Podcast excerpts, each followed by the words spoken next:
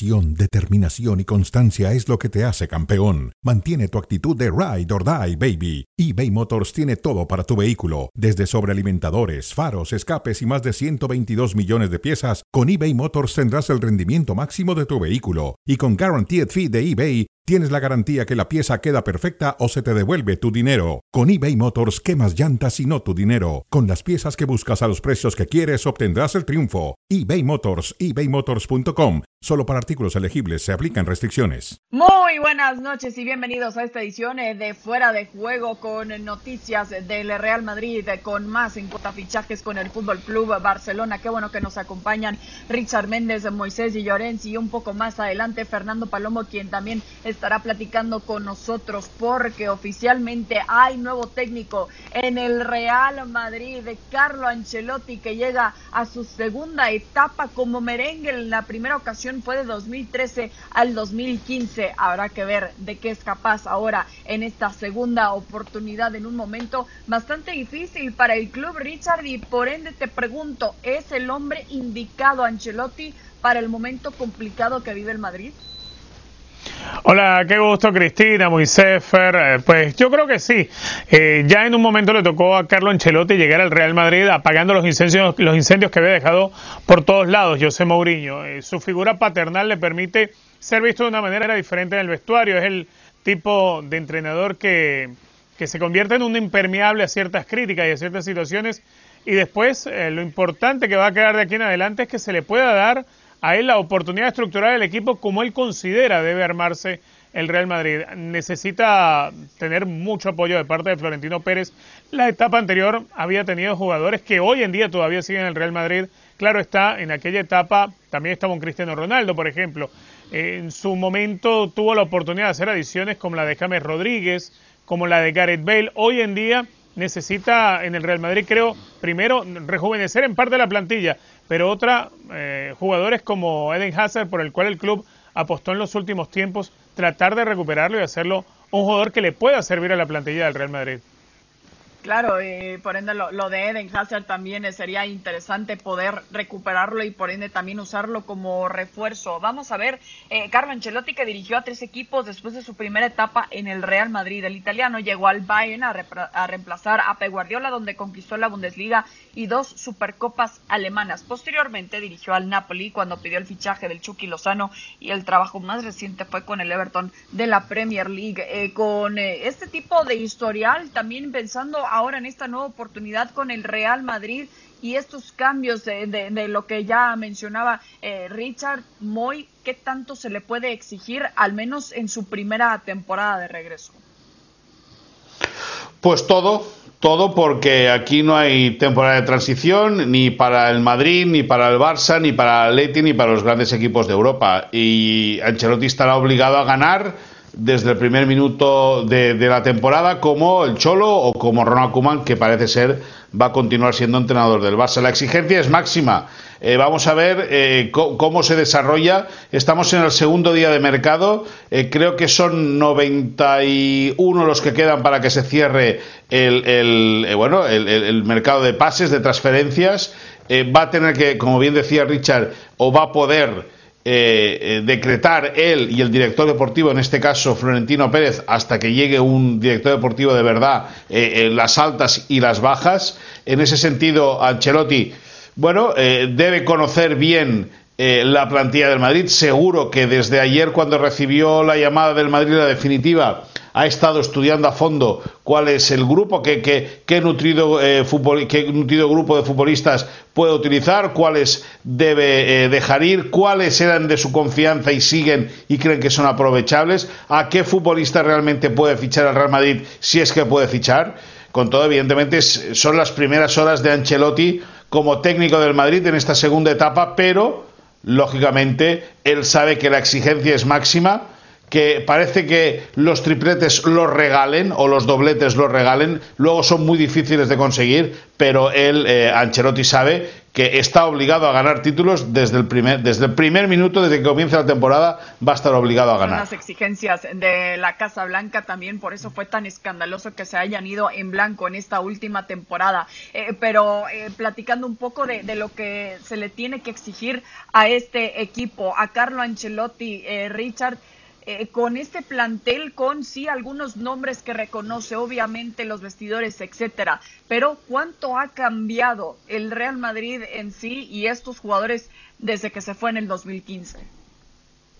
Bueno, eh, han cambiado en cuanto a lo, que han envejecido en el caso de algunos, por ejemplo Sergio Ramos, eh, ha cambiado en cuanto a, lo que ha envejecido y a lo que te terminó de desgastar a alguien como Tony Cross el propio Luka Modric pero hay otros que alcanzaron una madurez y que todavía eh, tienen mucho fútbol por delante, como es el caso de Casemiro, algunos como Karim Benzema que parecieran ser como los buenos vinos, ¿no? Que pasa, pasa el tiempo y siguen estando vigentes.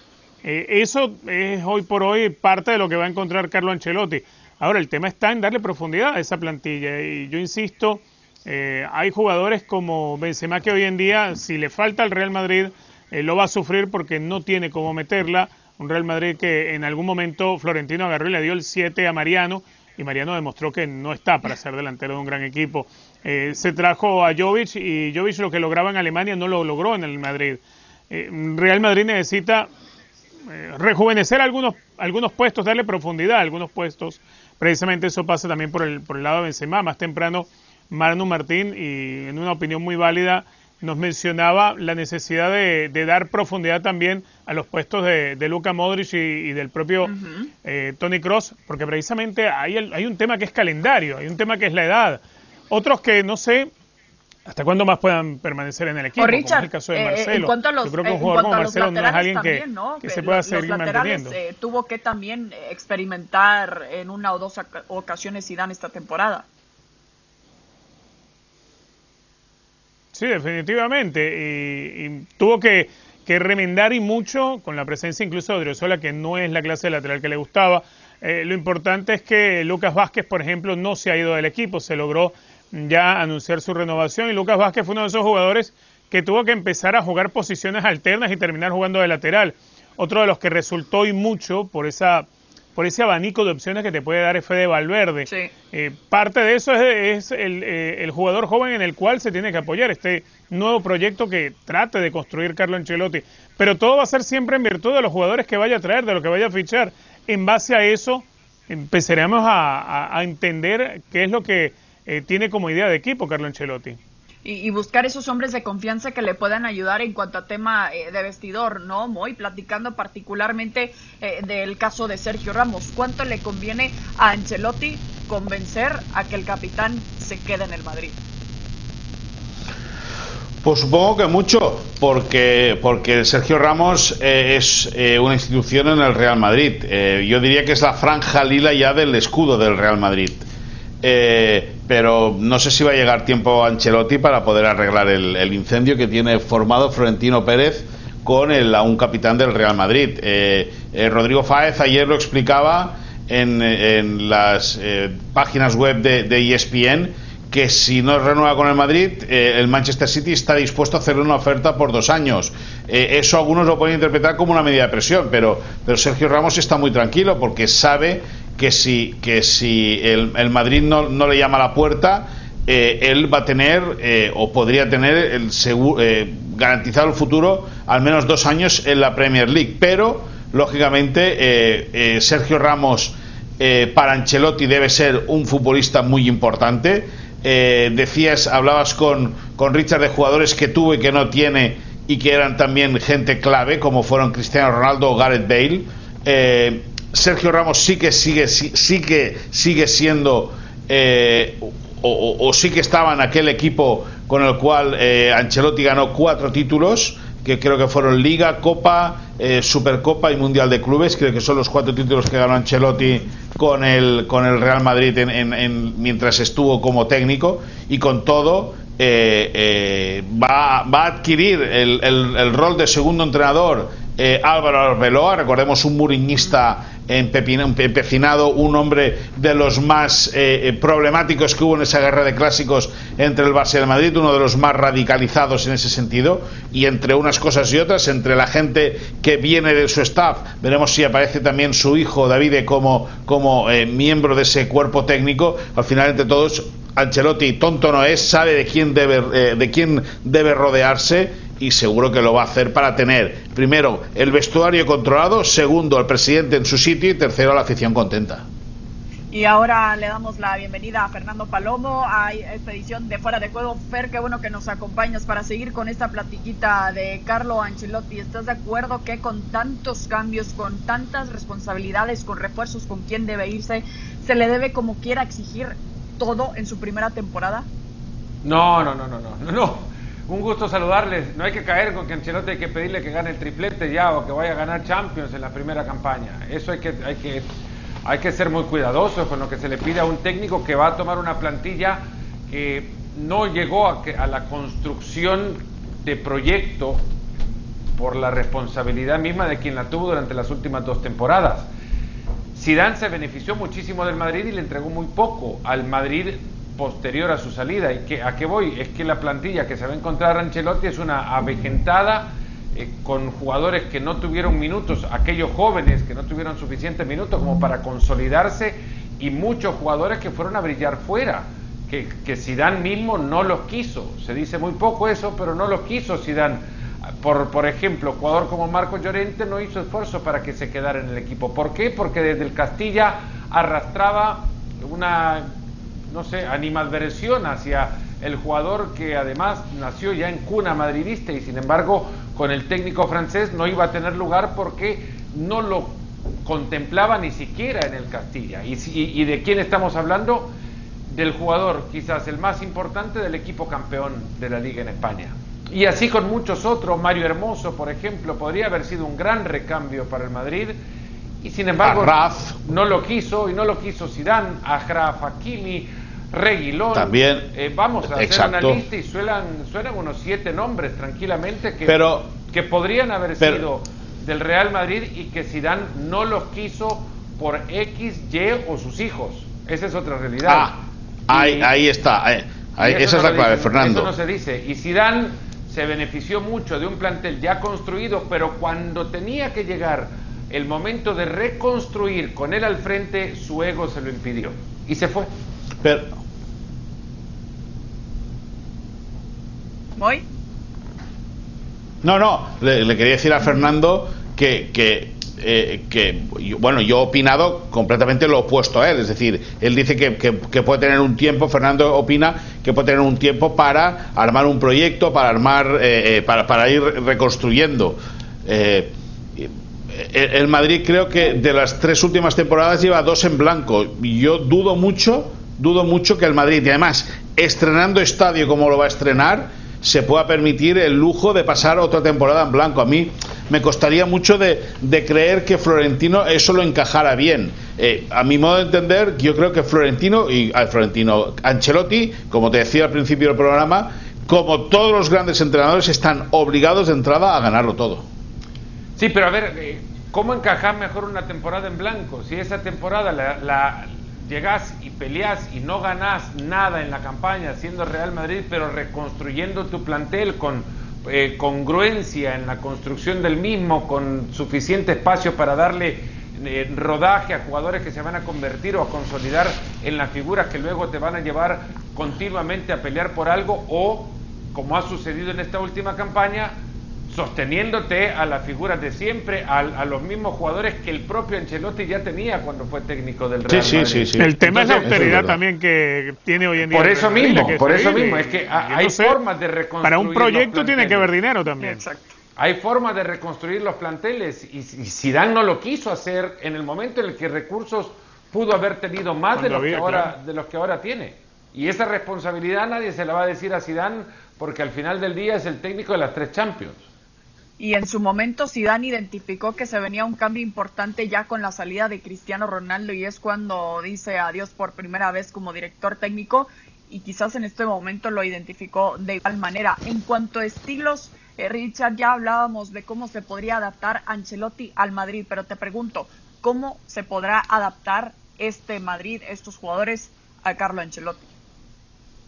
No, no les va a quedar más remedio que, adaptarse a él. Obviamente, todo técnico va a buscar eh, eh, su base de su equipo. Creo que dentro de esa base del equipo, de la idea de Carlo Ancelotti, hay algunos de los afectos que todavía quedan dentro del Real Madrid. Por eso la gran cantidad de jugadores que sobrevivieron a, tantos años desde aquella etapa que los tuvo. Yo creo que parte de ese núcleo duro del plantel tiene que pasar por Sergio Ramos, tiene que pasar por el propio Luka Modric, eh, es allí donde tiene que encontrar su apoyo Carlo Ancelotti, pero después están el resto de las figuras decorativas que le vayas a ir sumando a eso. Creo que va a haber aceptación totalmente, totalmente la va a haber. no tiene por qué haber un, un cambio radical en cuanto a la aceptación por la llegada del nuevo técnico, porque al final de cuentas estamos hablando de profesionales, al final de cuentas estamos hablando de un plantel que en los últimos años perdió el estilo de juego que quizás le había caracterizado por muchos años.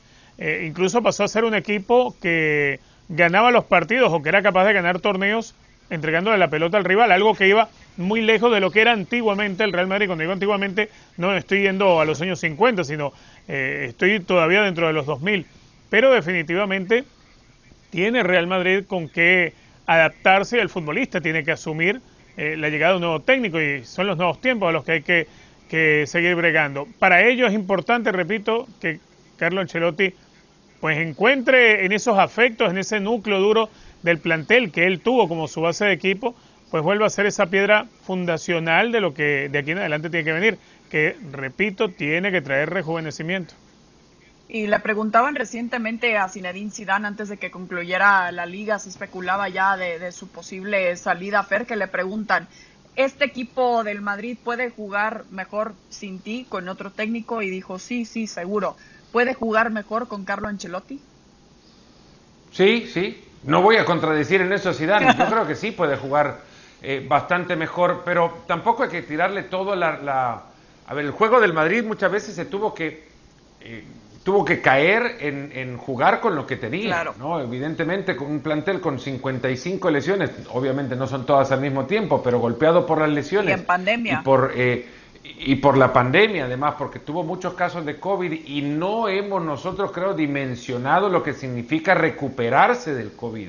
Se ha hablado muchísimo de que los jugadores caen en contagios y luego regresan al plantel porque ya tienen un examen negativo. Lo que no tienen es la condición física exprimida por una por un virus que en, buena cuota llega y, castiga muchísimo al cuerpo de los deportistas y, y eso no se, no se ha mencionado lo suficiente y en eso también cayó el Real Madrid, pero eh, hubo momentos a donde el Madrid jugaba a sostener resultados nada más o a sostenerse en función de resultados. Yo le he dicho en repetidas ocasiones que uno de los grandes beneficios para el Madrid en esta temporada es no haber contado con público en las tribunas porque habrían sido los primeros jueces de un juego soporífero en la mayoría de los partidos que disputó en la campaña, pero insisto también, con las variables que lo acompañaron, mucho no se le podía exigir tomando todo esto en cuenta y esperando una mejor preparación que la van a tener, por lo menos va a ser una más parecida a la normalidad del fútbol, el Real Madrid sí puede jugar mejor con Carlo Ancelotti. ¿Por qué? Porque habrá jugadores con, con, mejor estado físico, habrá jugadores que entenderán también que hay una responsabilidad propia para recuperarse individualmente y que tienen además la posibilidad única de una Copa del Mundo el siguiente año. Y eso también condiciona la preparación de los futbolistas de cara a lo que se viene en el 2022. Los llevan por cómo juegan en sus clubes y, y si en sus clubes están eh, paseando, tirando sombrillas con un eh, vasito con hielo en la mano, es difícil que vayan a la Copa del Mundo. Claro, y, se les manda ese mensaje importante, ¿no? Pensando en lo que se viene este verano, pero ya eh, pensando en lo que se le viene la próxima temporada. Muy en cuanto al futuro también de este equipo, ya hablábamos de posición por posición quizás lo que necesita este equipo del Real Madrid, pero ¿qué tan flexible se encuentra el equipo merengue en cuanto a sus finanzas como para asegurar fichajes importantes? Pues dicen los expertos, los que conocen bien eh, la interna del, Real Madrid, que el, horno tampoco está para bollos. Es decir, que se habla mucho de la situación económica del Barça pero que la del Madrid no dista mucho más. Es decir, eh, posiblemente está un, poquito ligeramente mejor el Real Madrid, pero con capacidad de endeudamiento también eh, algo limitado. Hoy escuchaba a, Paco González, el director del programa Tiempo de Juego de la cadena COPE, un tipo que, maneja muy muy buena información del Real Madrid, un tipo que durante mucho tiempo fue cercano a, Florentino Pérez, decía que eh, podría llegar un super crack, pero hacia el mercado, hacia el final de mercado. ¿Por qué? Pues porque antes quieren vender a jugadores y que eh, no habría mucho más cambio en la plantilla, es decir, sí que habrían salidas y la entrada a priori, según esta información de la cadena COPE, de, eh, de, de una superestrella yo tampoco creo que eso sea la, solución a los problemas del Madrid. Como bien decía antes Richard y también ha comentado Fernando, eh, la, plantilla de Madrid, como la de muchos equipos derivados de todo este tema de la pandemia, se ha envejecido. Pero es que el centro del campo del Real Madrid, con Modric, Cross y Casemiro, pues posiblemente sea uno de los más veteranos de Europa y son tres futbolistas que a priori parecen eh, insustituibles, que no tienen recambio, que, se va a tener que, rascar muy bien en el mercado como para poder encontrar gente de peso que pueda eh, producir el juego en el centro del campo del Real Madrid. Ya te digo, eh, la situación económica, por lo que explican los expertos, no es muy bollante. Veremos también cómo está, en ese caso, la relación de Florentino Pérez con los bancos para ver si conceden líneas de crédito que le permitan hacer inversiones en materia de fichajes. Hay otra realidad también que ahora lo suma lo que ya dice eh, Moisés y es que siendo este también año de mundial muy pocos cracks quieren cambiar su, también, entorno también, para no entorpecer su preparación para la Copa del Mundo. Muy pocos. También. Eh, si habrá algunos quizás en el mercado de Harry Kane y mucho no lo va a cambiar porque seguirá quedándose en Inglaterra. Y cracks en la liga, digamos, que de la liga puedan saltar, no se puede imaginar uno muchos que puedan caerle al nivel del Real Madrid, siendo morboso. Hay algunos sí en el Barcelona, que el Barcelona quisiera desprenderse de ellos, pero difícil que venga la porta y le dé de nuevo la posibilidad a un rival de fortalecerse, ¿no? Porque Dembélé Bueno, bueno, bueno, bueno, bueno. Bueno, bueno, bueno, bueno. Con el Barça, con Laporte, con todo el entorno azulgrana, Fernando, no des nada por imposible. no, pero por eso lo estoy deslizando, por eso lo deslizo quizás con un poquito de vaselina. Que a ver, Dembélé y Griezmann son jugadores que en el mercado para el Barcelona están, están puestos ahí en una estantería. Sí, sí, sí, y están a la espera, también es verdad, de la Copa, de, la Eurocopa. Es decir, si por aquella casualidad eh, Dembélé y Griezmann hiciesen una buena temporada y al Barça le llegasen opciones de venderlos bien vendidos, no tengas ninguna duda que Chavadio es muy buenas, ¿eh? ninguna duda. Pero, Francia pero, la euro. es más, habría uno también, Pjanic, por ejemplo, que tranquilamente se lo podría, que no, no rejuvenece al, al medio campo del Madrid, pero tampoco generaría inquinas, porque a ver, Pjanic, nadie va a tomarlo en cuenta como ex Blaugrana cuando llegue al Madrid. Exacto. Bueno, hablando del Fútbol Club Barcelona, qué bueno que lo mencionaron porque justo vamos a tocar ese tema porque eh, Moy, yo sé que tienes eh, siempre tardes no muy tranquilas, hoy no fue la excepción con el anuncio de Eric García, algo que nos has contado desde hace muchísimo tiempo, pero ahora que ya está confirmado, te pregunto, ¿llega con etiqueta de titular?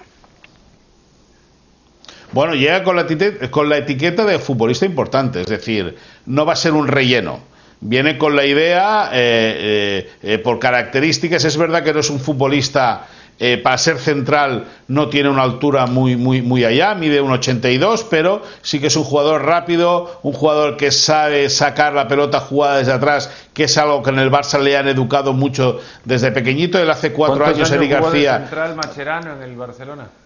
No, sí, por eso, por eso, por eso mismo te digo, por eso mismo te digo, sí, pero, pero dicen que, bueno, dicen no, y la salida de balón de, de, mm, de Eric García, lógicamente, es mucho más limpia que la de Javier Mascherano, que es verdad que se adaptó a esa posición en el eje de la defensa porque sabía o que jugaba ahí o que en el Barça no podía jugar, porque el centro del campo con Xavi, Iniesta y Busquets, ahí era eh, misión imposible. Pero bueno, volviendo a Eric García, eh, es un jugador que viene con una etiqueta de futbolista importante. Vamos a ver cómo regresa de las vacaciones eh, eh, Gerard Piqué, cómo, cómo ha evolucionado esos problemas que ha tenido de rodilla. El Barça tiene a día de hoy a Piqué, a Lenglet, a Araujo, a a, a Mingueza, a Untiti y, a, y, a, y a Eric García. Son seis, seis centrales. Lógicamente va a tener que limpiar, va a tener que, que, que, dar bajas.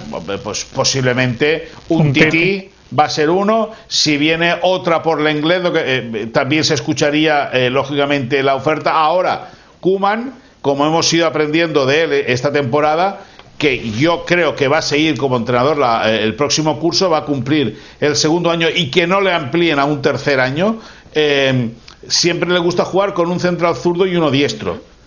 Por lo tanto, va a tener que, vamos, vamos a ver si al inglés también, si se va a un tití, si el inglés también le da la baja o no. Pero, respondiendo a tu pregunta, eh, Eric García llega con la etiqueta de jugador. Yo no te digo que en principio titular, pero sí que con el tiempo va a ser un jugador importante. Peleando. No para la línea de tres que dibujábamos, creo también, porque esto le permite al Barcelona contar con Mingueza como lateral derecho.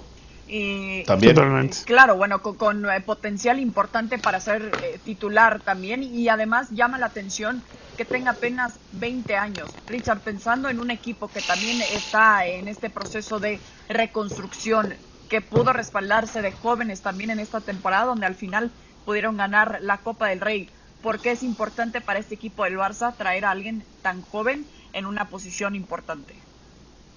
Bueno, primero le vas a permitir crecer y mucho, y creo que si algo le, puede permitir hoy en día esta, esta nueva versión de Barcelona que vamos a ver en los próximos, los próximos meses, un equipo que va a estar en permanente reconstrucción, un equipo que no puede gastar demasiado, un equipo que va a tratar, y es lo que está intentando hacer la porta, de cazar en el mercado cualquier jugador que esté terminando su contrato para poderlo traer sin necesidad de hacer un reembolso. Eh, así llegan jugadores como el Kun Agüero, como el propio Eric García, como posiblemente llegue Depay, llegue Vainaldum. Wijnaldum, Yo creo que sí. en el caso de Eric eh, va a poder crecer al lado de, de, de, una figura como la de Gerard Piqué. Pero también hay que recordarse, el Barcelona tiene varios jugadores ya pasaditos los 30. Y contamos a Piqué, obviamente Lionel Messi, la llegada del Kun Agüero, Jordi Alba, Sergio Busquets. Es decir, más allá de que hay jóvenes en el plantel, Barcelona necesita definitivamente irse rejuveneciendo. Y parte de eso también Sí, es la llegada Richard, de alguien como Eric. Pero Richard, eso ya lo ha estado haciendo esta temporada, es decir, eh, Kuman Sí, claro. a lo largo del curso ha probado 7 8 jugadores que ya han demostrado que pueden jugar en la élite. Ahora, Claro. lógicamente, lo que tienen que hacer es asentar y, y- y- y agarrar la continuidad para ir, lógicamente, eh, dando, dando, dando puerta pues a los veteranos. Por ejemplo, para Busquets, que parece insustituible, pues yo no sé si os acordáis de Fran, eh, el futbolista del Depor, aquel, aquel eh, zurdo Sí, que era maravilloso sí. Bueno, Super Depor.